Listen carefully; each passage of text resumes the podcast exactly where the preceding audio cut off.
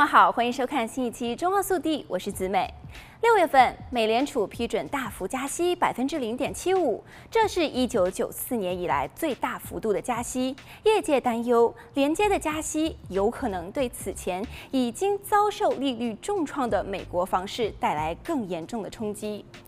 美联储的主席在新闻发布会上说，央行并不想引发经济衰退，他们想引导经济实现软着陆，但是感觉越来越难。软着陆是指经济将放缓到足以降低通膨，同时又避免引发经济萧条的程度。美联储今年以来的连续加息，被指已经影响到了美国的地产市场。据 CNBC 的报道，今年以来，房地产市场抵押贷款利率从一月份的百分之三点一五左右，提高到六月上旬的百分之六点二五。利率上升导致住房市场急转直下，抵押。贷款的需求也是急剧下降。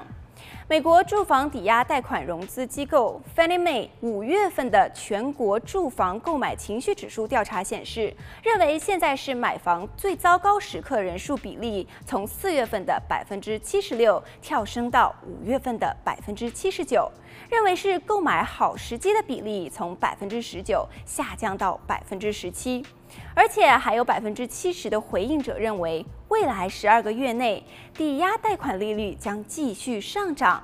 另一个民意调查机构盖洛普年度经济个人理财民意调查显示，四月份百分之六十九的受访者认为现在是买房糟糕的时刻。这是美国四十四年来第一次，大多数美国人有这种感觉。此前，另一个创纪录的糟糕时刻是在二零一零年。悲观的心理在市场上也表现明显，在纽约，高端住宅销售开始出现自疫情以来的大幅下跌高端住宅销售在四月底之前的三个月出现年度同比暴跌，远高于非高端的住宅类房屋的百分之五点四。这种大幅下跌在过去的十年内出现过两次，另外一次是在二零二零年疫情开始之时，当时销售下跌比例为百分之二十三点六。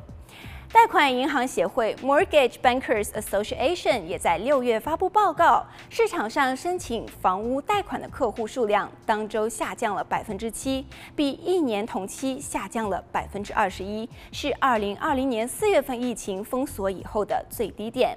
好，本期节目到这里就结束了，我们下期再见。